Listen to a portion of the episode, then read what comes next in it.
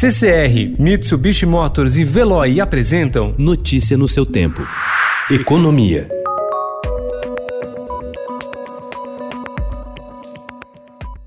Só 21% do arsenal de 1,2 trilhão de reais anunciado pelo Banco Central para evitar crises bancárias e manter o funcionamento do crédito durante a pandemia foram usados até agora, dois meses após o lançamento do pacote feito pelo presidente do Banco Central, Roberto Campos Neto. O valor liberado aos bancos no período foi de 260 bilhões aproximadamente. O pacote de 1,2 trilhão representaria o equivalente a 16,6% do PIB, acima dos 3,8% ofertados aos bancos após a crise financeira de 2008.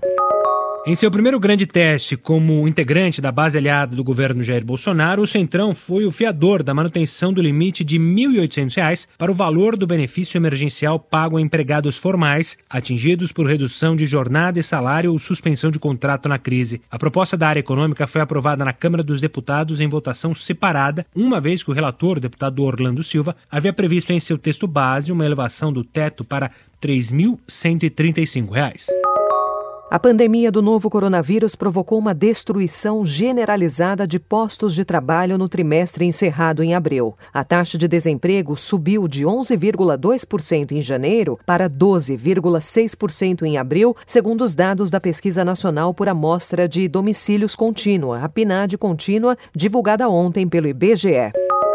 A necessidade de abrir os cofres para bancar gastos contra os efeitos do novo coronavírus levou o governo federal a registrar o maior rombo mensal em suas contas, numa série iniciada em 1997. As despesas superaram as receitas em 92,9 bilhões em abril, número que não considera os gastos com o pagamento de juros da dívida. O secretário do Tesouro Nacional, Mansueto Almeida, previu novos recordes negativos em maio e junho.